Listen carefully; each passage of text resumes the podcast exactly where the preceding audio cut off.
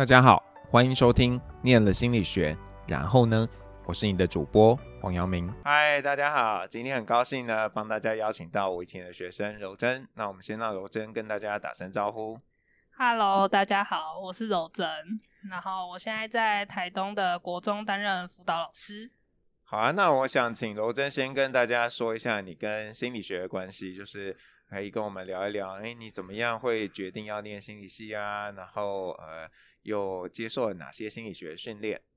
哦，好，我以前升大学的时候，其实我最想读的是数学系，对，然后因为我其实从小就立志想要当一个老师，这样，但是数学系这个想法就是被我爸妈打枪了。为什么？因为他们就觉得出路太窄吧，对，他们就觉得好像出来就是只能当学者类的，或者是就只能当老师，那他们就会觉得这个。太狭隘，所以就不希望我去读数学系。可是就我的了解，他们不是后来很想要你当老师吗？对啊，这不是很矛盾吗？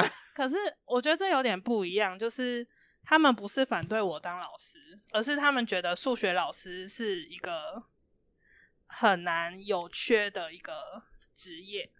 哦，就是主科老师毕竟是真的比较缺，是缺额是比较少的。嗯嗯，好，所以你就。因缘机会念了心理学，就算是我们双方有协调达成协议的，嗯，就那时候还有药学系，但我考不上，所以我就 来读心理系了。嗯嗯嗯，对。然后一开始对心理系的想象就是觉得跟在影集里面看到的心理医生那样，嗯，对。然后躺在沙发数钞票，哎、欸，是没有影集不会这样演，就是躺在沙发跟。跟就是顾客聊天这样，然后又搞出那个暧昧关系这样子。哦，可能会有，但我小时候不会看那么刺激的影集啦。哦、好，对，然后后来就真的进到福大心理系之后，就会发现跟想象中的其实很不一样。嗯嗯，那我自己本身是在读福大心理系的期间呢，我比较是偏向就是认知组的。就是跟着杨明老师，然后进实验室这样，然后后来也直升研究所。我那时候读研究所原因就是，我觉得我好像不够专业，这个专业没有办法让我可以马上出去找到一份工作，然后就可以开始开始我的社畜人生。我觉得没有办法，所以我那时候就先选择读研究所。然后在读研究所的过程中，修了教程，我都不想要你讲这件事情。这必须讲啊。对。然后其实会读读教程也是跟家里有关系啊。就除了我一开始的梦想是想当老师之外，我妈一开始以为我读这个研究所是可以考智商心理师的证照。糟糕了，你你所以你骗她？我没有骗她，是她我有跟他解释过，但是他。就是平常我们在讲的时候，大人不一定会认真听，uh -huh. 所以他就还是他自己有的那个想象跟期待。所以他是什么时候知道你已经入学了？哦、呃，入学前一个月吧，就那个那个暑假，我们吵得蛮凶的。哦，好，这这这，那这个节目我不能叫我妈听。呃，这都这是发生的事实嘛，所以对没关系。他就一度还不让我来了。嗯，对。你不要心里想说，对啦，反正后来就是退而求其次，就是又是一个协调过程，就是说，如果我再说一下考进教程的话，他就是会让我继续念这样。哦，可是你都没有跟你的指导老师谈熊呢？就暑假在家跟父母斗争已经很累了，然后就是来不及。那你不觉得你的指导老师会很受伤吗？这关于这件事情，我真的很抱歉。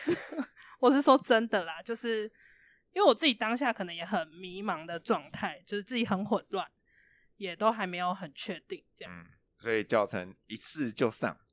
对，我觉得这也是机缘，就是因为在我读大学那时候，教程其实没有那么好上，就是可能每年都只会有一两个名额。但是我读研究所那时候，可能真的真的全系就是一两个名额。你说就是因为心理系是只能去考辅导老师类的吗？对，就是以国中来讲，心理系只能当辅导老师啊。哦，那如果国小呢？国小他就没有分科嘛。哦，对。然后就像子怡那时候，嗯嗯嗯，考的时候，他其实是很难考的。那刚好我硕一那时候是个名额大开的时候，嗯，因为呃学生辅导法的部分，就是它有规定，就是专辅一定要每个学校都要有配置，而且要有一定的人数，所以教程这边也缺额就打开，所以那时候就考上了这样，然后就一直到实习结束毕业回家这样。嗯，所以念教程之后心理学就没关系啊。这个怎么有个坑的感觉？对啊，当然呢，想听听你的说法哦。不过因为刚好我硕一就把学分修完嘛，嗯、其实我就是放着的就是论文。对，所以我硕二、硕三的时候就是很几乎说百分之一百就是都投入在教程里面。对，嗯、所以我的指导老师对我非常的心寒。对呀、啊。而且都还配置的学弟妹给你，但是你又不好好利用他们。对，嗯，就现在想想也觉得那时候蛮不应该的。但是我觉得依我的个性，再来一次可能还是会这样。嗯，对。那所以呃，在毕业之后，因为你你其实毕业算一年多，对吧？嗯，一年多，一年快要两年了。嗯。那就毕业之后就马上很顺利的有一个可以当你想当的那个辅导老师的机会嘛？嗯、呃，因为其实我毕业后是先去实习半年嘛，嗯、然后实习完半年之后就回家准备考试，因为老师都是暑假的时候考试，然后八月九月你就正式上班这样。嗯，所以我一月实习结束之后，我回家读了半年的书，准备考试。但因为疫情的关系，就是全台湾的考试几乎都停办了，所以那时候就是只能考代理的缺额。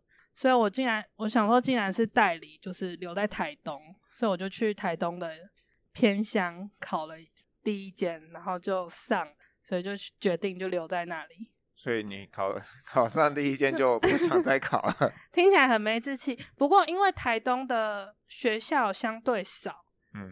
然后缺额老师也少，因为都是小校嘛，就是班级数不多，呃、所以我那时候是还蛮害怕，如果我这个没有考上，可能就没有其他机会了。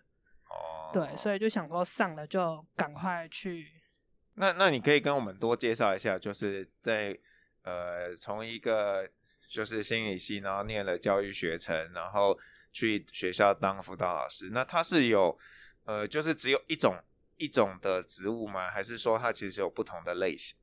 哦，就是辅导老师这个部分吗？对啊，其实现在国高中的辅导老师有分两种，一种是上综合活动课的辅导课，就是会跟一般老师一样到班上上课。那另外一种是专任辅导老师，就是专门跟学生个别物谈，或是做一些一对一的辅导或小团体的辅导。那但是呃，我们现在讲那个入班上课的，嗯嗯嗯，什么叫就是辅导课老师需要教什么东西啊？呃，就是辅导课它的内容大部分是教一些你生活上会用到，但是其他学科不会教的，比如说家庭人际，会教怎么谈恋爱吗？会会有感情，就是会教爱情啊，交友界限那些。呃，那会教的很冠冕堂皇吗？还是？还是老师可以自己用他的这个创意发想。嗯，我觉得就是要教的，呃，就是嗯，range 很大，就是看老师的风格这样。哦，对，基本上就是上课内容不要太危险，就是太有争议的话，就是基本上就是老师自由发挥。嗯，对。那所以那物谈的部分，这个跟、嗯、呃，智商心理师会有什么样的一个界限的切割啊？嗯，因为学校辅导的话，我们不会那么快的就让学生去接触到心理师。嗯嗯，他会先由辅导老师跟他晤谈，然后评估他的状况。那如果辅导老师觉得，哦，他透过可能每周跟辅导老师的晤谈或者是一些辅导就可以有所改善的话，那我们就会先停留在这个阶段。那如果辅导老师开始辅导一段时间，发现，诶，他好像没有什么好转，而且需要。更多的资源来介入的话，我们就会依照他的状况去考虑帮他申请一些资源，比如说心理师，或是医疗资源，或是一些社服机构的社工这样。所以是在还是是在学校里面去接受这些资源这样子，对，还是可以转介他到呃校外的这种呃心理所啊之类的。通常心理师会由各县市的辅导智商中心，他们会派。他们的心理师到校，对，那这些都是学校界的一些合作跟服务。那对学生来说的好处就是不用收费，对，然后而且单位就心理师跟学校的辅导师之间也可以有蛮明密切的互动跟沟通，让学生的得到的资源是比较好的，比较同步这样。嗯，那你自己比较喜欢？哪一种？还是说你现在的职务是哪一类的辅导老师？其实我以前是比较喜欢上，就是上辅导课的老师，嗯，因为我觉得可以跟各式各样的学生还有班级做接触。但是我现在的职位其实是专任辅导，就是一对一物谈的那一种。那我这样工作了快一年下来之后，其实我发现这个职位对我来说可能比较合适，因为。他其实还是可以上课，但是他有一个限制嘛，嗯、就是你一个礼拜不可以上超过几节课。那我觉得他这个规定是好的，因为我可以把我更多的心力耗费在学生辅导一对一的物谈方面。那我觉得这也是跟我自己专业背景比较重叠性比较高的。可是就是说，呃，你又没有真的全职的去当这种。上课的老师，那你怎么样判断说，嗯、啊，我我对这个专辅是比较喜欢的？因为之前实习的时候，我们大部分的重心会摆在上课哦。对，那时候物谈反而不会那么多。嗯，所以体验过两种之后，我觉得专任辅导老师自己的空间是比较大的。嗯嗯。可是会不会是因为你在实习的时候，可能是在比较都会的地方，然后你现在工作是在台东的偏乡？可能这个氛围不太一样啊，你你有想过吗？呃，我有想过，但是我觉得以上课的辅导来老师来说，这两个其实可能没有太大的差别。嗯，比较差的是在专任辅导教师方面，因为这其实很看学校重不重视辅导这一块，会影响你的工作环境氛围这些。像我现在待的学校，它其实是还蛮重视这一块的。嗯即使老师可能观念没有那么的 OK，或者是到很有水准这样，但是他们至少愿意尊重你，让你去发挥这一块。那很多学校可能对于辅导这一块就没那么友善，所以我觉得这两个的差异对我来说，就是是在学校的氛围，城乡差距目前还没有感受到太大的差别。嗯。那呃，所以你这个代理的职务做一年嘛？嗯，就去年八月做。那、嗯、那接下来就是要再找一个新的工作，就是要继续考正式的老师。嗯，对。所以那你会只锁定考专辅吗？还是说反正有的话就都先试？其实以缺额来讲，专任辅导老师的缺额是比较多的。嗯，那我自己。也目前是比较想要走专辅这个路线，所以我就是以考专辅为主。那因为考试它其实通常会在你报名的时候就要你做个选择，对，因为它是分开招考的，你没有办法说也不一样。对对对，就是独立的，嗯，所以你可能在报名的时候就要决定。所以那我目前就是会以专辅为主。嗯，那所以这这个会考什么？嗯。我们笔试是会考学校辅导工作跟智商理论，嗯，对。然后面试的话，通常是会直接考智商。是会有一个学生来，还是说老师会假装是学生来，呃，跟你做一个互动？都有可能，就是有可能请一个真的学生，然后他可能拿到一个剧本，嗯嗯嗯，对，然后也有可能是老师扮演学生，那也有一种是空气智商，就是 你要自己假想吗？对，就是他会给你一个说这个学生大概有怎么样的状况，哦，然后你就要自己跟空气对话，然后还要自己假装他告给你什么反馈吗？对，所以空气智商有一个技巧就是。呃，比如说我问你一个问题，说，嗯、呃，你最近发生了什么事？哦，原来你最近发生了什么什么什么事哦？就是 要自己停顿，然后这根本是个编剧吧？对，就是有些学校真的是这样考试的。嗯、所以你你考代理的时候也有也需要这样个面试过程吗？考代理的那一次面试经验，其实他是有安排老师扮演个案的。嗯嗯。对，那但是我们之前练习的时候，就是有练习过很多次这种空气智商。真的，我好想叫你来一段空气智商哦。太尴尬了，就是每次我们你你现在遇到一个厌学的学生，然后他呃家人管不动，然后就想说交给学校管。那你现在是他的专辅老师，请你跟他做一个晤谈。空气之上，我不会跟你互动。好，那你先告诉我个案叫什么名字？个案叫小华。好，小华，呃，听你们的导师说，好像你最近都不是很喜欢来学校，你愿意说说看为什么吗？嗯，你现在不说话是因为你觉得这里不够安全吗？还是不够让你放心吗？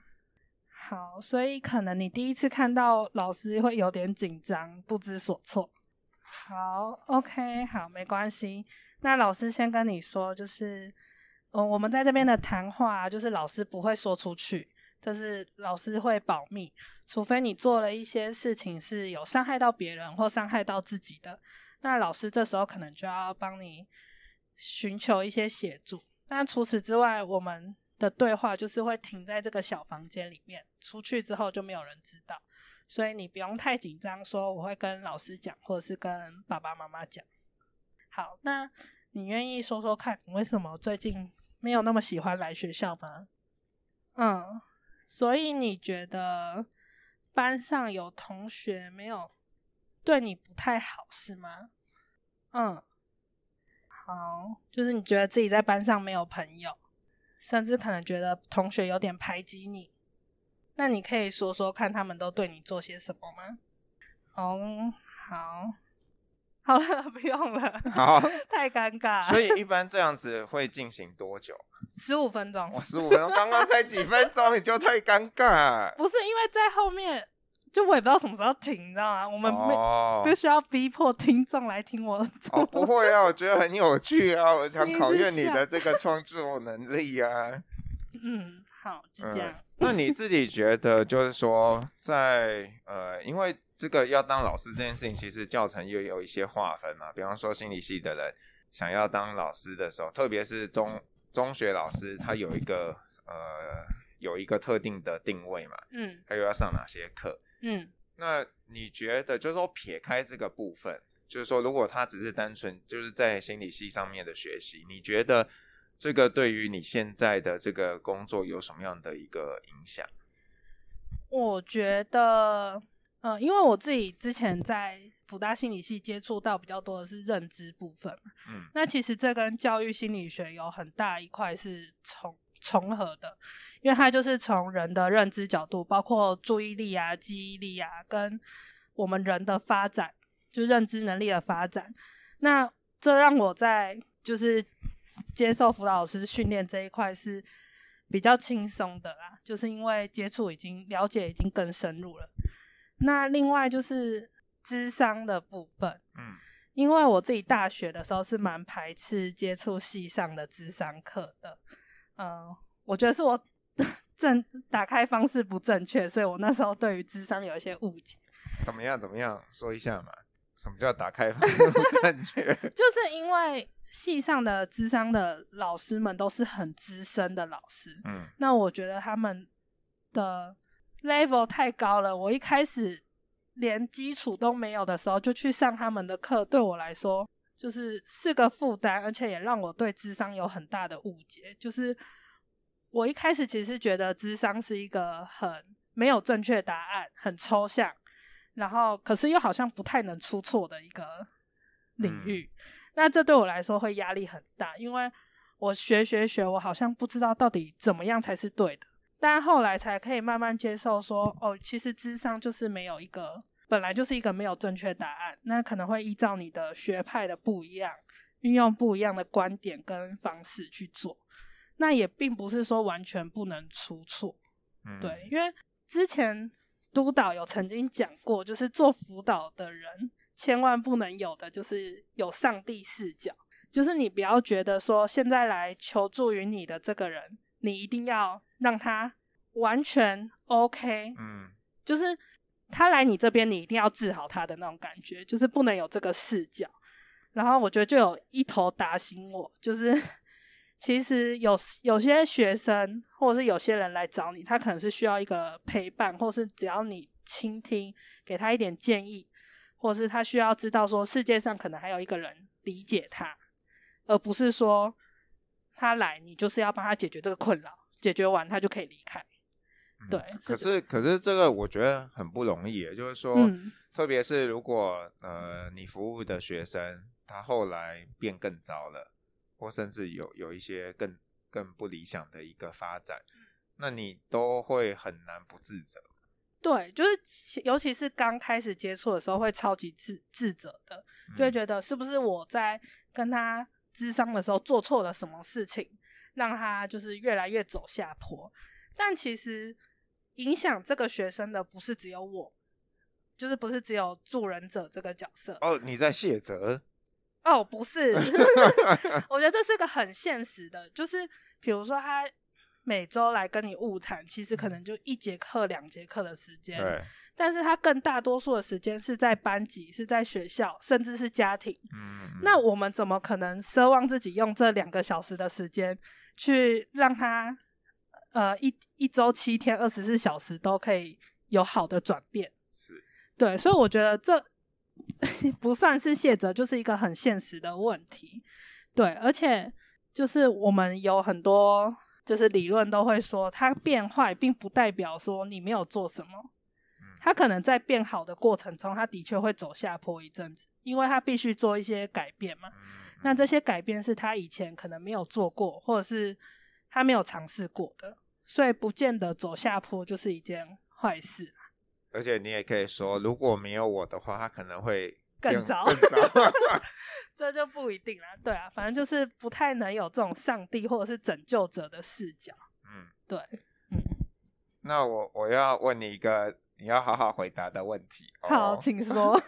那因为你你其实不是只念了大学嗯，你也念研究所，嗯。那你觉得在研究所呃做研究写论文这件事情，对你现在有什么影响？做研究跟写论文，对啊，我觉得就简简单来说，就是要问你、嗯、啊，你觉得这有没有白念的？哦，我觉得没有白念啊。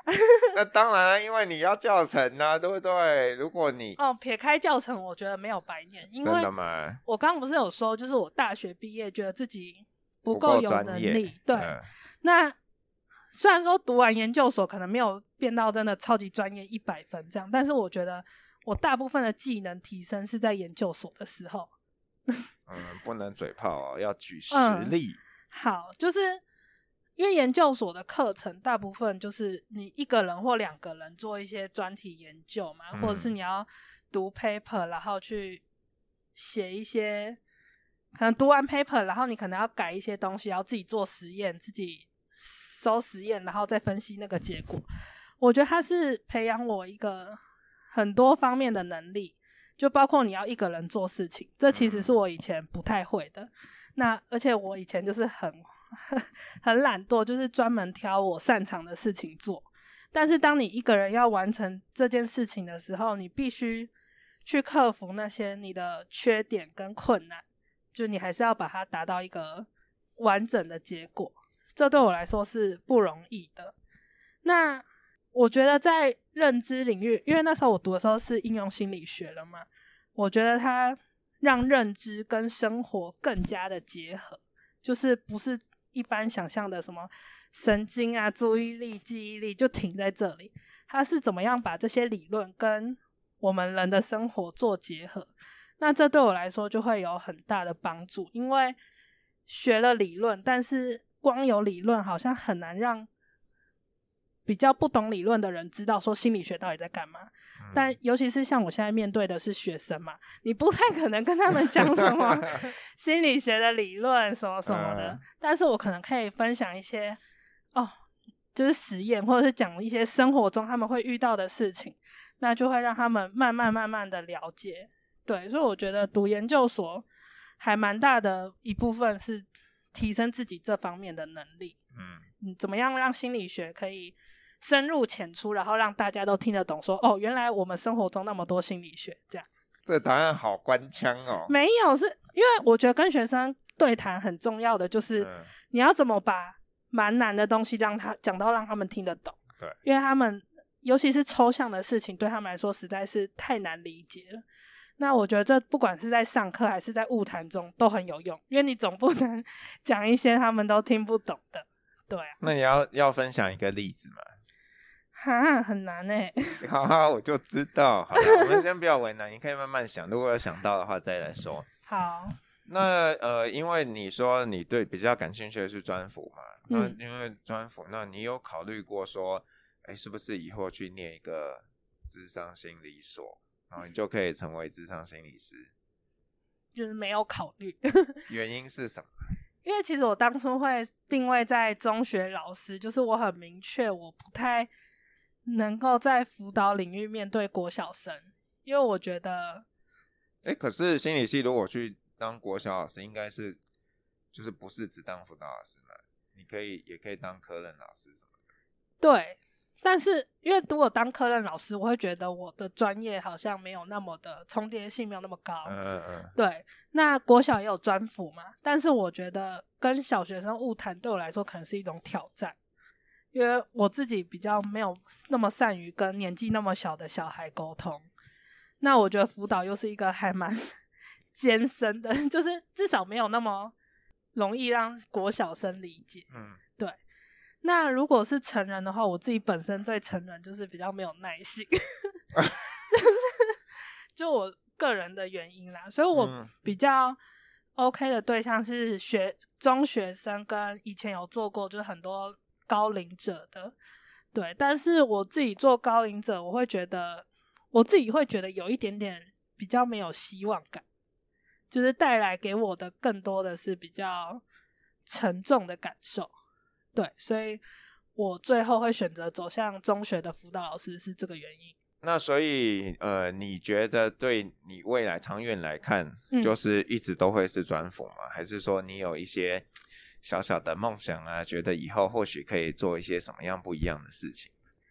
其实我这个人就是 非常保守的人，就是依照我目前的现况，就是。我会以考上正式的专辅老师为主要目标。那我也觉得我不太有别条路的选择，就是我没有这样，也不用把自己画在一个圈圈嘛。但是我会想象说，我考上专辅之后，嗯，当我一个工作稳定之后，我其实有很多想做的事情。OK，比如说，呃，接触我自己有兴趣的是运动心理这一块嘛，嗯、然后包括。其他我自己对于设计也有一些些的兴趣，就是我有很多兴趣，但我没有想过要把他们当做我的主要工作或是什么，所以我现在的目标就是等我的正式老师工作稳定之后，我就可以有心力去做这些，去接触我喜欢的不同的兴趣。嗯，对，你你这样提醒我了，其实。你在当我学生的时候，除了你去考教程之外，就是你整天都在运动，我也很困扰。干嘛提这个？我现在是，嗯，对，就是我很喜欢。对嘛？你各种的球队应该是这样吧？是啊。对啊，那你你有想过这个有可能可以是一个正职吗？你你你你在那边有机会可以带球队，当辅导，当那个球队的老师啊之类的。就。很尴尬，因为就是因为你的角色是辅导老师，那即使可能球类我真的是有一些专长，嗯、但是我总不可能去带他们上体育课吧？就是这很。没有，我是说，如果带学校球队应该还好吧？可是因为球队体育班，我们都是有请专业的教练在带啊，哦、所以这角色就很尴尬，就变成说你有这方面的兴趣跟有一点能力，但是没有办法让学生。得到这方面的资源，就是以我本身呢、所以我才会想说，可能借由运动心理这一块，对，因为现在很运体育界也蛮提倡运动智商这件事情的，嗯，所以我觉得这是可能比较可以结合的地方。嗯，对。那我现在就是只能身为一个老师，就是下班后跟学生打打球 这样而已。对啊，嗯嗯，也不错啊。很多老师下班后就是回家过他的生活了。是，嗯。那所以，我应该要等到，希望你顺利今年考上的话，我明年就可以问你喽。问我什么？问你你现在打算怎么样啊？哦，对，这我可能就会有很多想法。哦、好，那你觉得你会给那些呃想要念心理学，或者是现在在念心理学的人有什么样的建议？现在正在念心理学或想要念心理学的人，啊、因为你毕竟在这边滚了，嗯、就是又大学加研究所嘛。七年的时间，是的。如果没有念教程，应该六年就可以了哦。嗯，就是我觉得读心理系就是是一个影响我人生蛮大的一个关键。那我非常推荐大家来念心理系。如果你目前对于自己的人生没有什么目标的话，我觉得心理系的用处是可以让你更了解自己。那可能可以在读心理系的过程中，找到一些更适合你的出路啊？为什么我们要扮演这种角色啦？因为我自己其实我跟其他你之前访问过的人不太一样，就是我听起来大家其实，在读心理系的时候目标性蛮强的。嗯，但是我其实当初升学的时候，其实我真的不知道自己要。可是那你为什么会跟家人讨论后的结论是要念？他们觉得心理学 OK。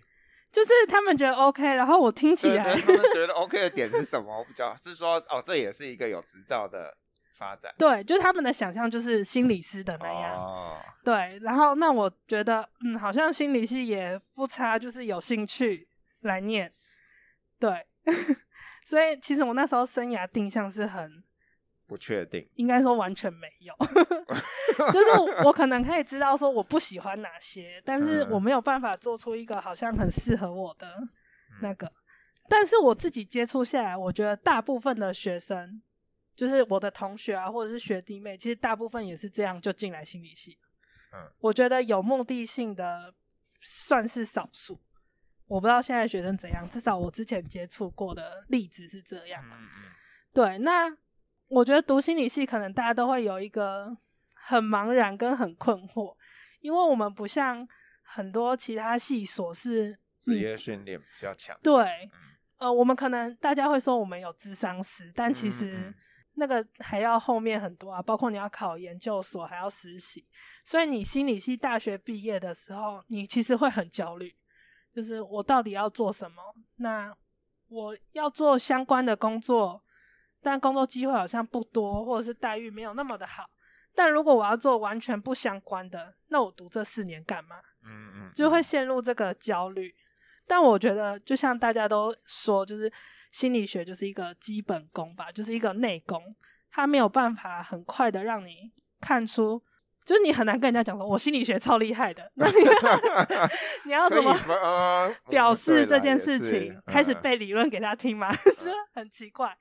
对，就是没有办法说有一个让人家很明确知道说你这方面很专业。我觉得我有，我觉得有一个，就是说你可以心态很健康，就是让人家看到，哎，你就是一个，就是很用很呃很好的一个态度来去看待你自己，那别人就会、嗯、哇，这个是心理信念出来的。当然这好像没什么了不起的，嗯、因为这也不能不能赚钱。可是我觉得这个本质上其实蛮蛮重要的。对，就有点像你说啊，找到自己方向。嗯，如果花四年在辅仁大学，如果花四十万可以找到自己的方向，我觉得很值得哎，这个投资。是啊，对，所以就是我们自己心理相关的人，我们会知道这很重要。嗯，但是你去外面找工作的时候，别人不一定觉得这很重要，他可能会觉得你心态健康。啊，心态健康的人很多啊，啊，为什么我一定要选你？嗯，而且这是在短时间面试或者是在选人的时候没有办法很快速的让人家感受到的。对，对，所以我才会说它就是一个内功嘛，就是它是需要一点时间去感受跟发现的。所以我觉得这也是为什么心理系的人都需要很多其他的外挂，就是 附属技能。所以你的外挂就是教程这样子吗？算是吧。嗯，对啊，因为这个外挂毕竟跟心理专业，我觉得没有太脱节啊。是，对。所以，那你觉得，哎，他们如果有兴趣，就有一点兴趣，当然心理系可以帮他们做探索。对，那如果如果已经在念的人，然后已经大三或大四了，他发现我怎么学姐这样说，可是我还没有找到我的方向，哎，那我是不是念得很糟糕？其实我觉得方向这种事情，我们都很难讲有没有找到。因为像我现在虽然很笃定的跟你说我不会有 其他选择，但其实真的不知道哪一天会不会有什么机会出来，你又会选择突然就嫁入豪门哦，最好 没有啦，就是我觉得这都是要自己走过去经经验才会知道的，而且其实说难听一点，你没有走到最后都不都没有办法知道这条路对你是好还是不好，是合适还是不合适。